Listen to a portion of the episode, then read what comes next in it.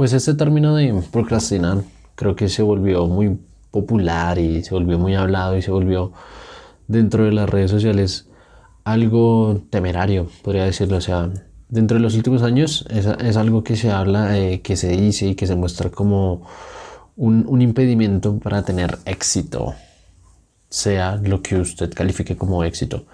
Pero como que a usted le muestran si usted quiere ser millonario, si usted quiere tener una vida de lujo, si usted quiere tener una vida de opulencia, usted no puede procrastinar ni un segundo de su vida. Y bueno, o sea, e, en cierta forma creo yo que, claro que hay que trabajar, claro que hay que sacarle las ganas, claro que hay que tener siempre una mentalidad de, estar haciendo, una mentalidad de, no parar nunca. Entonces, cuando se habla del término procrastinar en Respo, por lo general es como procrastinar es no hacer nada, lo que se menciona básicamente. Y, creo que, por eso es, es, algo erróneo, es algo que, la gente ha dejado de lado o, teme hacer.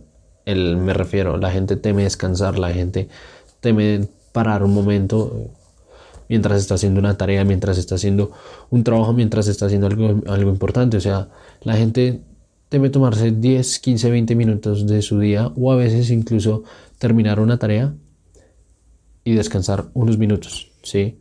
para ponerse a hacer otra tarea que lo mejor tengan o simplemente pues para descansar de su día y, ya está. Pero entonces la gente le teme porque sienten de inmediato la presión de que deberían estar haciendo algo, de que deberían estar rindiendo, de que deberían estar creando, de que deberían estar aportando y de que deberían, de que deberían eh, estar trabajando como por sus sueños o, o, trabajando por ellos, ¿sí? De que deberían de estar ocupados realmente. Entonces es como Em, creo que el término eh, está mal, o sea, en, redes no lo muestran como un enemigo. Y, a ver, la procrastinación puede llegar a ser un enemigo de. Mm, para. Mm, ¿Saben? O sea, la procrastinación puede llegar a ser un enemigo de la productividad, es cierto, pero creo que con el término que vamos a hablar hoy y, como la, la definición que vamos a hablar hoy, la productividad puede ser un amigo, puede ser un recurso para nuestra creatividad. ¿sí? Entonces, pues es eso. O sea, el término que vamos a hablar hoy es procrastinación, cómo usarlo a favor. Realmente ahorita estoy leyendo un libro em, que ahorita les menciono cuál es el libro. Y en uno de sus capítulos mencionan este término, mencionan cómo usar la procrastinación a favor. Y cuando lo leí fue como loco. A ver, me han vendido casi que toda mi vida de que tienes que estar siempre haciendo, de que tienes que estar produciendo y que si paras em, no, no vas a cumplir tus sueños ni vas a cumplir tus metas. Entonces es loco saber que haya una forma de usar la procrastinación a favor. Y pues nada, es la siguiente. Básicamente, cuando usted tiene una tarea, bueno, primero creo que dejar en claro que la procrastinación no es no hacer nada. ¿Listo? La procrastinación es tener una tarea, tener algo que usted sabe que tiene que hacer y aplazarlo. O sea, usted, en vez de hacer esa tarea que usted sabe que tiene que hacer, se puede hacer otra cosa que a lo mejor no es relevante para lo que usted tiene que hacer o simplemente mm, algo que usted cree que es más importante, pero que en su conciencia, en su inconsciente, en su subconsciente, perdón, usted sabe que tiene que hacer, ¿sí? Usted sabe que lo tiene que hacer ya. Entonces, procrastinar es aplazar algo, dejarlo para más tarde, sabiendo que se lo tiene que hacer, eh, y sabiendo que pues e-, es en cierto modo importante. Entonces, el término lo primero es este término eh, o la forma en que usted puede usar la procrastinación a favor se hace específicamente en tareas creativas, tareas que requieran un poco de originalidad, como tareas que sean novedosas, eh, que el resultado sea novedoso, ¿sí? Ya ahorita hay unos ejemplos con dos iconos, mm, con dos personas que, que marcaron la historia y más o menos van a entender por ahí cómo, cómo, cómo es el tema. Entonces, Em, la, procrastinación, en, este término, lo que dicen es, cuando usted aplaza una tarea que usted sabe que tiene que hacer, le da más tiempo a su mente para generar nuevas ideas, para generar formas de cómo llegar a una solución de esa tarea. Entonces, el tema es, cuando nosotros tenemos una tarea, cuando nosotros tenemos un trabajo, cuando sabemos que tenemos que hacer algo, y decimos, ok, voy a hacer otra cosa, ok, voy, a ir al gimnasio, ok, voy a ver una película, ok, voy a ver una serie, voy a ver un capítulo de la serie, voy a ver, no sé, voy a jugar con la mascota, voy a sacar a pasear la mascota, etcétera, etcétera. Lo primero es implante la tarea en su mente. Si, si la tarea está en la mente y usted se pone a hacer otras cosas, ¿qué va a pasar? Usted mientras hace esas otras cosas, su tarea, su, perdón, su mente, su mente de forma subconsciente, o sea, su subconsciente básicamente está trabajando en generar nuevas ideas. ¿Cómo trabaja? Trabaja por experiencias que usted haya tenido, por cosas que usted haya visto, que usted haya escuchado, que usted haya leído. Básicamente como que recoge todas las cosas que usted ha tenido en su vida y las va formando de alguna u otra forma para que usted empiece a crear una base o sí, como una base a la solución del trabajo que usted tiene que hacer. ¿va?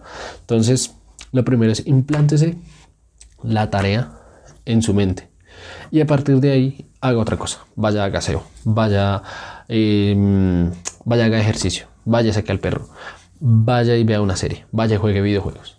Mientras usted hace eso, a veces de forma como, uy, tengo la respuesta, ya sé qué hacer, ¿sí? Y así sucesivamente va a generar porque su mente está generando en pequeños pasos ideas, está recordando cómo, está recordando cosas para unirlas a ese nuevo concepto y, cómo crear cosas em, mejores, más originales, ¿sí? más creativas, más novedosas, que era lo que hablaba. Entonces, el término es, o sea, suena loco, lo sé, pero entonces ya voy a dar unos ejemplos, como les dije. Entonces, usted retrasa el progreso de esa tarea y le da más tiempo a su mente para que pues contemple nuevas ideas. ¿Por qué? Porque cuando usted por lo general le dan una tarea y usted la hace de inmediato, ¿qué va a pasar? Su mente, como de forma automática y porque también digamos que está bajo presión, em, la mente va a tomar las ideas y las soluciones más básicas. Las primeras soluciones que se le encuentra en la mente las va a bajar y las va a poner en acción cuando, o sea, el pensamiento es mucho, tiende a ser mucho más lineal, tiende a ser mucho más em, predecible. Entonces, como que eh, el actuar de inmediato y el querer hacer las cosas ya le generan a la mente, no le da tiempo a la mente para generar nuevas ideas, para recordar cosas que usted haya hecho y ponerlas en práctica, sino que simplemente las baja de una para que usted haga la tarea, pero pues la tarea digamos que Em, tiende a ser bajo un plan, bajo, ok, vamos a hacer esto, esto, esto, esto, esto. Y cuando usted se ciña a un plan, lo que dice este término es que el ceñirse a un plan em, simplemente pues lo dirige a, o sea, usted empieza a hacer ese plan y no le da tiempo a su mente para aceptar nuevas ideas que puedan llegar a salir en el futuro. Porque pues mientras usted está siguiendo ese plan, Puede que salgan ideas, pero usted no las va a aceptar porque usted va a decir, hey, hay un plan, tenemos que seguirlo, tenemos que seguirlo, tenemos que seguirlo.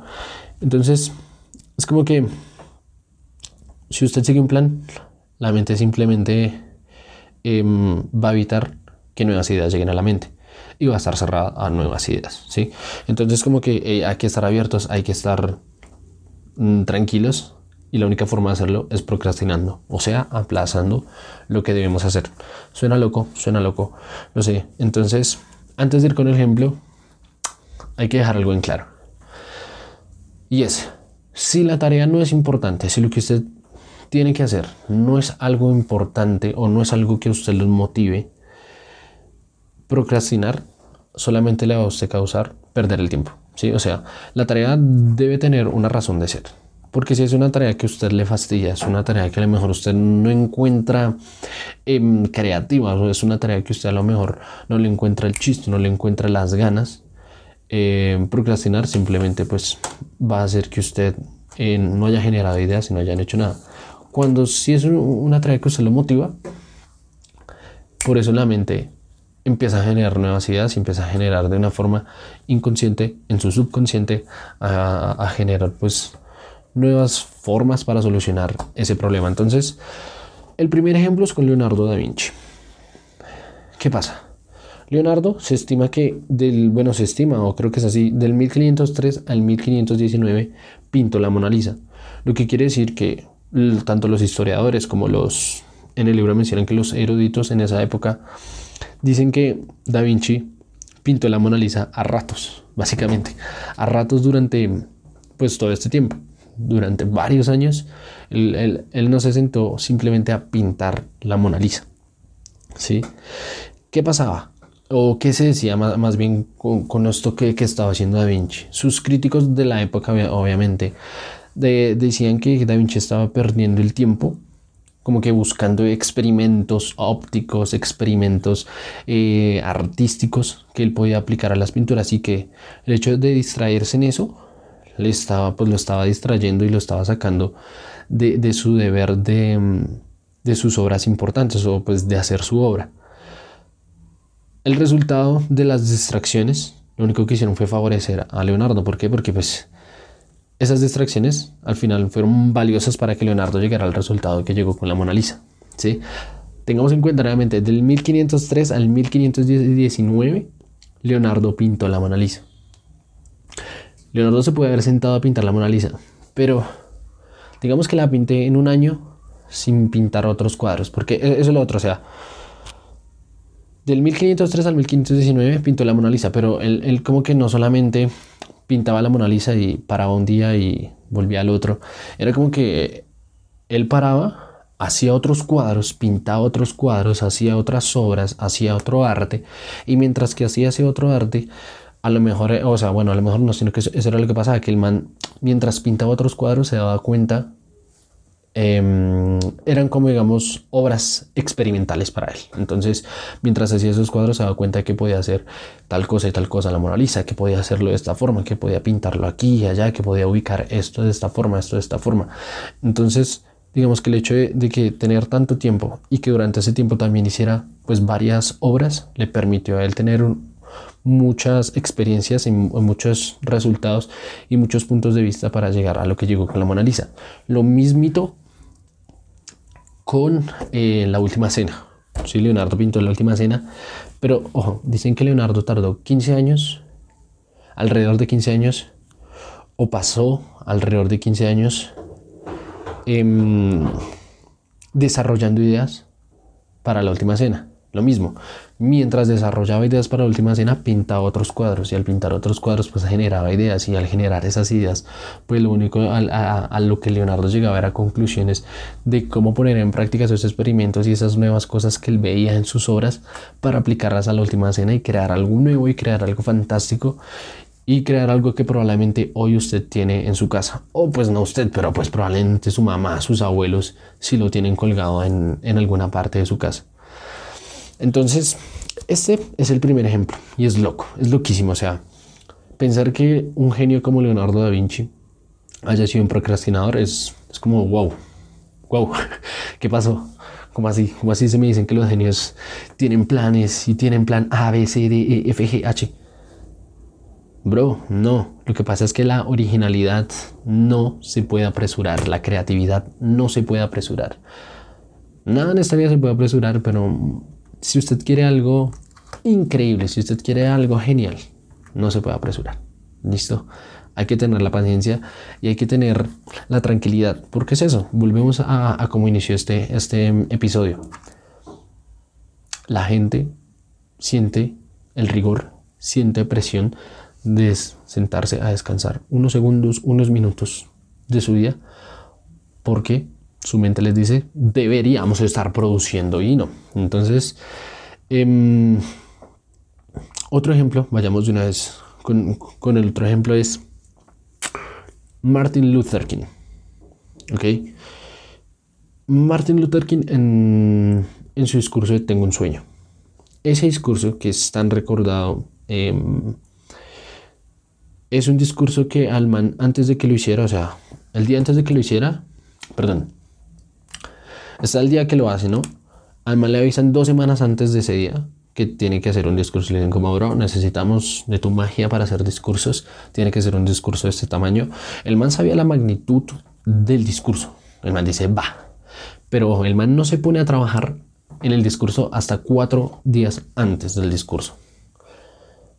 O sea, tenía dos semanas y hasta cuatro días no empezó a trabajar. ¿sí? Empezó a trabajar tanto él como su redactor de, discursos y otras personas que pues también ayudaban a, Martín ahí. Em, pero eso no es solamente lo más loco, lo más loco es que la noche antes, Martin todavía estaba trabajando en el discurso. Y el día siguiente, durante el discurso, viene algo que, que también genera el procrastinar y es la improvisación, vea. Cuando esta frase tengo un sueño y, esto que, que se volvió tan famoso, surge gracias a la, a la, cantante favorita de Martin Luther King que estaba atrás bambalinas, que, que estaba en el escenario, pero pues atrás de él. Y la vieja le grita a Martin como, hey, cuéntales del sueño, cuéntales del sueño, cuéntales del sueño. Se lo dijo varias veces hasta que, pues no sé si Martin no escuchaba o simplemente estaba tratando de organizar la idea.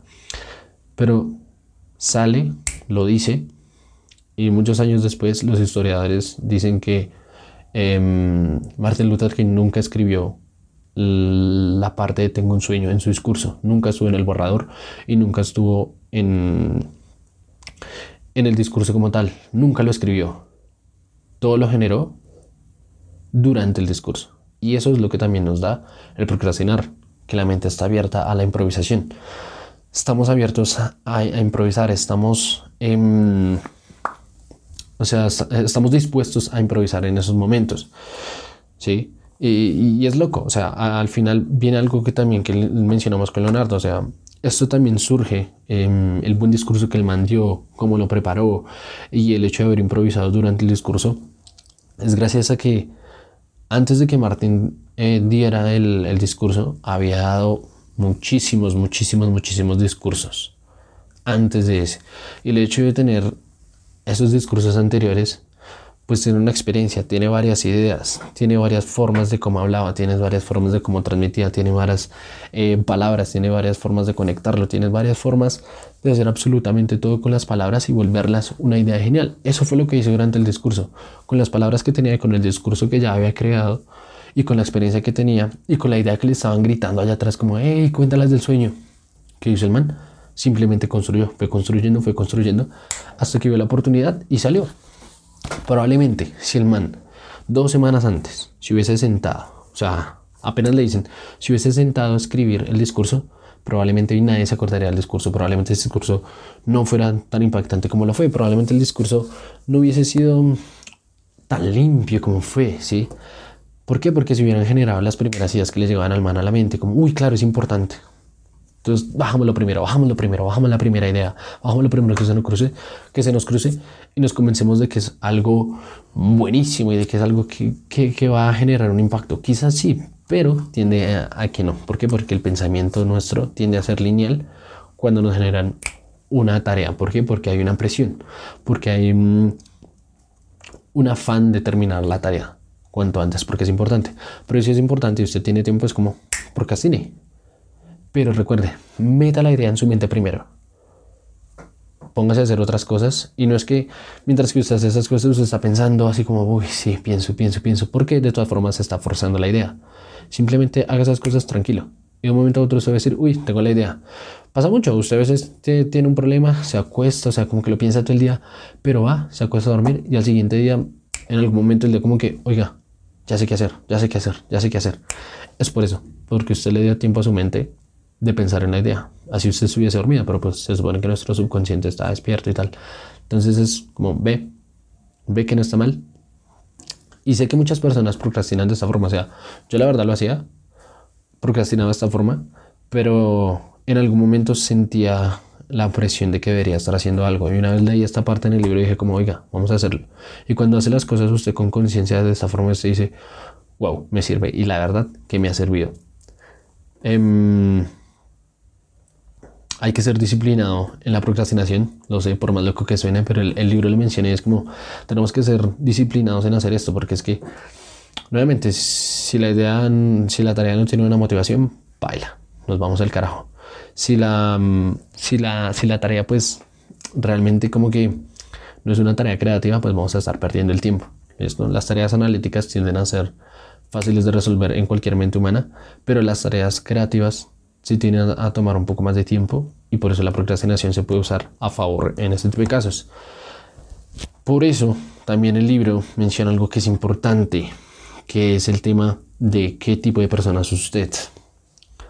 A eso se refiere a Hay personas que son súper productivas en la mañana, hay personas que son súper productivas en la noche. Eso está claro. Ahora, ya tienen ustedes en cuenta cuál es.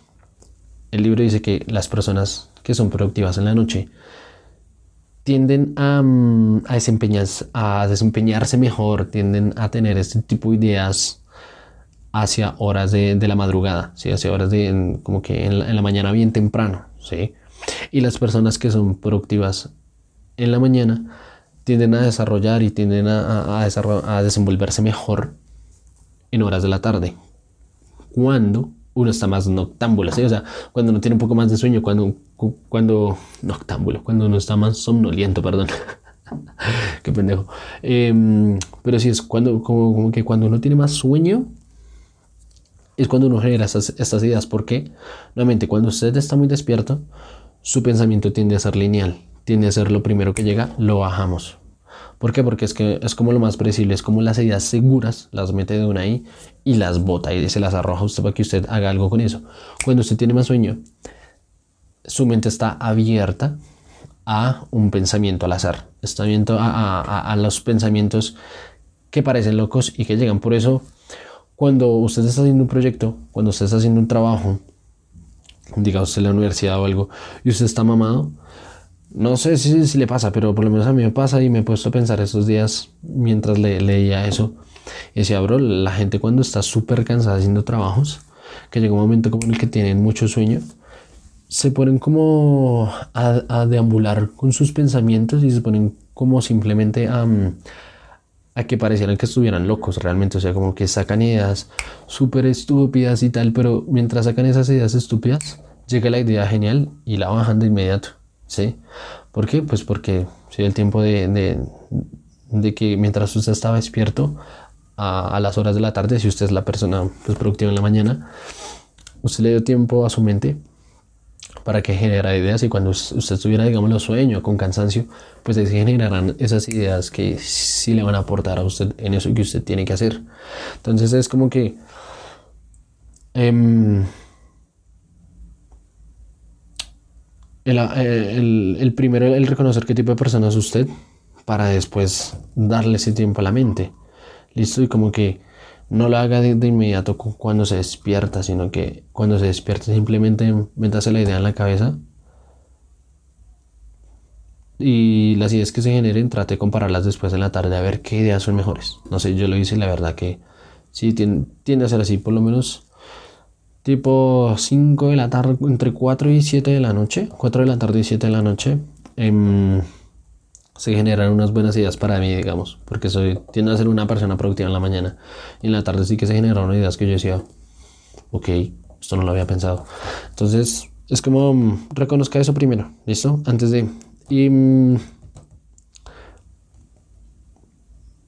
y permitámonos parar, o sea, permitámonos también durante el día o durante una tarea detenernos. O sea, está bien a veces interrumpir las tareas, como que usted está haciendo algo y hay gente que desde que inicia, o sea, hace la tarea y hasta que no la termina, no se detiene, no se detiene a tomarse un vaso de agua, un cafecito, no se detiene a tomarse algo. Es como, es importante. Eso donde lo podemos ver en los deportes. en los deportes podemos ver que obviamente en, en muchos deportes hay un un medio tiempo, ¿no? ¿Y qué pasa? Cuando se, cuando se interrumpe una tarea, eh, su mente sigue activa, su mente sigue generando ideas para esa tarea. Cuando una tarea termina por completo, pues su mente termina de generar ideas y se duerme, digamos que se olvida de la tarea.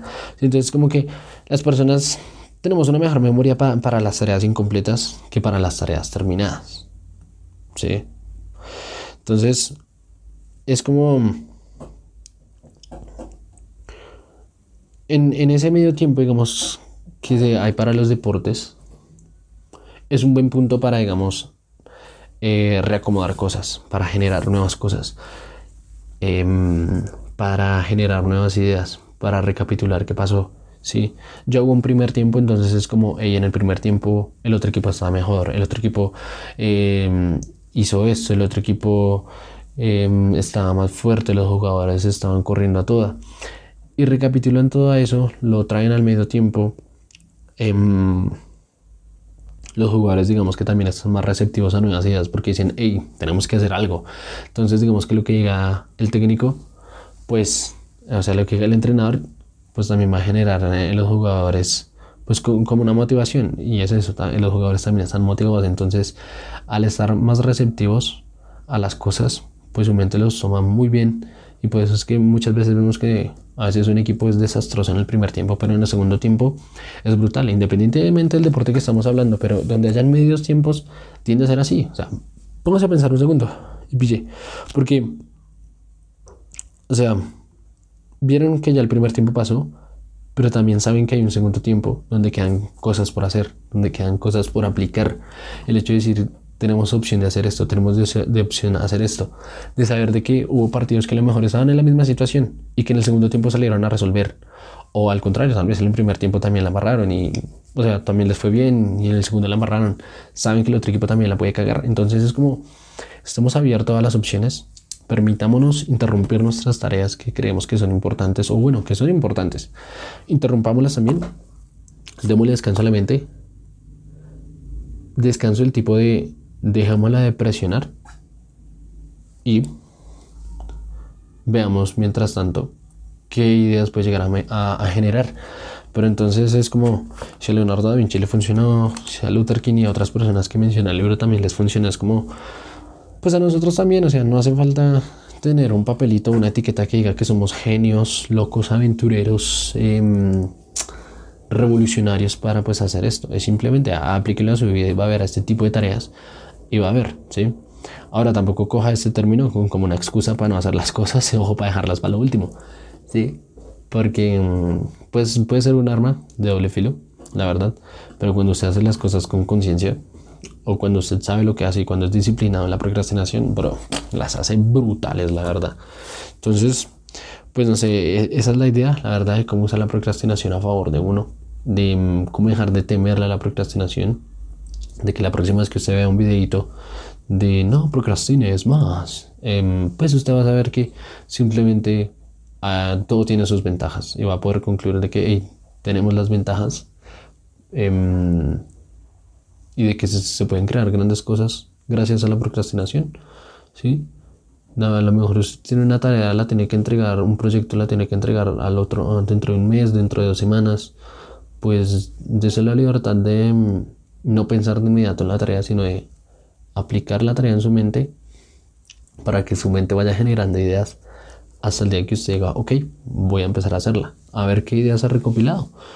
Y va a ver, va a ver, o sea, lo que les digo a mí me funcionó, Em, y sé que a muchos les va a funcionar porque muchos ya lo hacen. Pero siguen sintiendo esa presión de que deben ser productivos. Entonces, pues ya sí saben, este término es como aplíquelo simplemente a su vida. Em, no sé, creo que ya estoy, creo que ya estoy empezando a dar vueltas en, en lo mismo. Entonces, pues no, nada, o sea, mm, no nos comamos entero también todos los términos que aparecen. Ustedes saben que hoy hay mucha información en redes y es em, peligroso porque pues hay muchos términos, hay muchas opiniones, hay opiniones buenas en donde se supone que era algo malo y hay opiniones malas en donde se supone que era algo bueno. Entonces es como, ¿qué hago? ¿Qué hago? ¿Sí? Yo lo único que le diría es cuestiónelas y las que pueda experimentarlas y quiera experimentarlas, experimentelas, ¿listo? Pero pues vea, a, Da Vinci le funcionó. Hay cosas que a veces usted a lo mejor, nuevamente, proyectos que tiene que entregar. Usted se puede dar el lujo de a lo mejor hacer algo durante el día, lo deja, va y duerme y al siguiente día lo resuelve todo. O al siguiente día simplemente mira y mira y mira que creo que yo fue, creo que fue algo que hizo también Da Vinci yo creo que el man durante esos años habían días en que iba a pintar la Mona Lisa y simplemente se quedaba mirando, contemplando y no hacía. A lo mejor había días que, que pasaba sin pintar, sin retocar, sin mirar. Lo mismo con la última cena. Pero es eso, permitámonos em, procrastinar. Em, es una buena herramienta. Lo que les dije en un, en un inicio, em, es cierto que la productividad puede ser un enemigo para nuestra productividad, pero sin dudas puede ser y es, más bien, la procrastinación es una herramienta para nuestra creatividad. ¿Listo? Entonces, pues nada, que tengan un feliz año. Ya pasó la primera semana del año. Espero que estén dando con todo el año. O si hasta ahora van a iniciar, pues que le den con todo el año. Y pues nada, nos hablamos y nos vemos en el otro episodio. Bye.